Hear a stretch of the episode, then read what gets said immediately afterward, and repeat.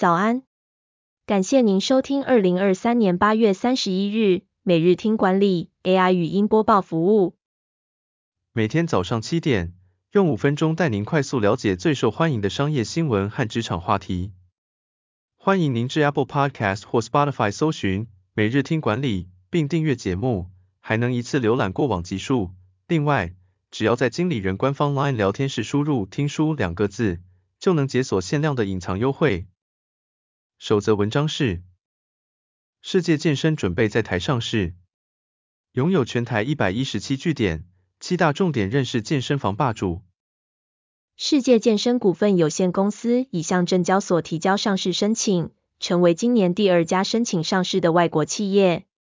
世界健身于二零零一年进入台湾市场，目前在全台拥有一百一十七家据点，是台湾最大的健身连锁品牌。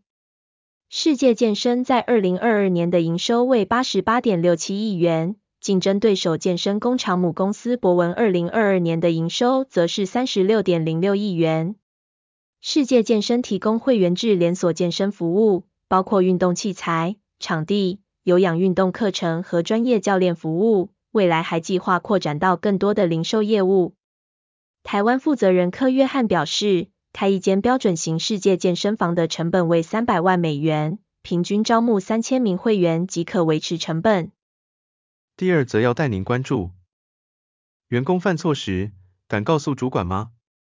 想建立说真话的文化，先试着向员工认错。要让服务团队的工作质量稳定输出，不是靠主管每天从头盯到尾，而是要形成团队文化才能持久。美国运通旅游暨生活休闲服务部副总裁吴伯良分享，主管要允许员工犯错，并建立员工第一、客户第二的信念。其次，建立员工愿意和主管说真话的环境，将沟通打气与问题检讨明确划分开来。再者，鼓励员工多去尝试，因为破坏才能创新，犯错才会成长。此外，建立公开透明的检讨，将错误当成个案研讨，让大家一起学习。最后，建立认错制度，让同事们能够分享错误经验，找出改进策略。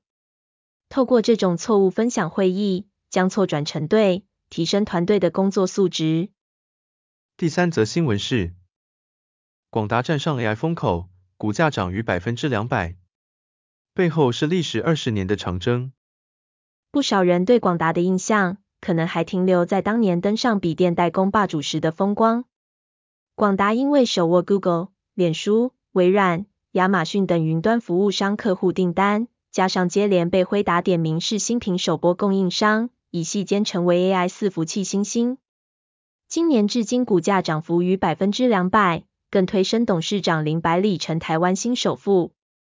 广达在 AI 伺服器领域取得成功的关键，是长期投资新技术并不断练兵。广达早在二零零零年就开始布局伺服器供应链，并在二零一二年成立了专门的软体研发团队。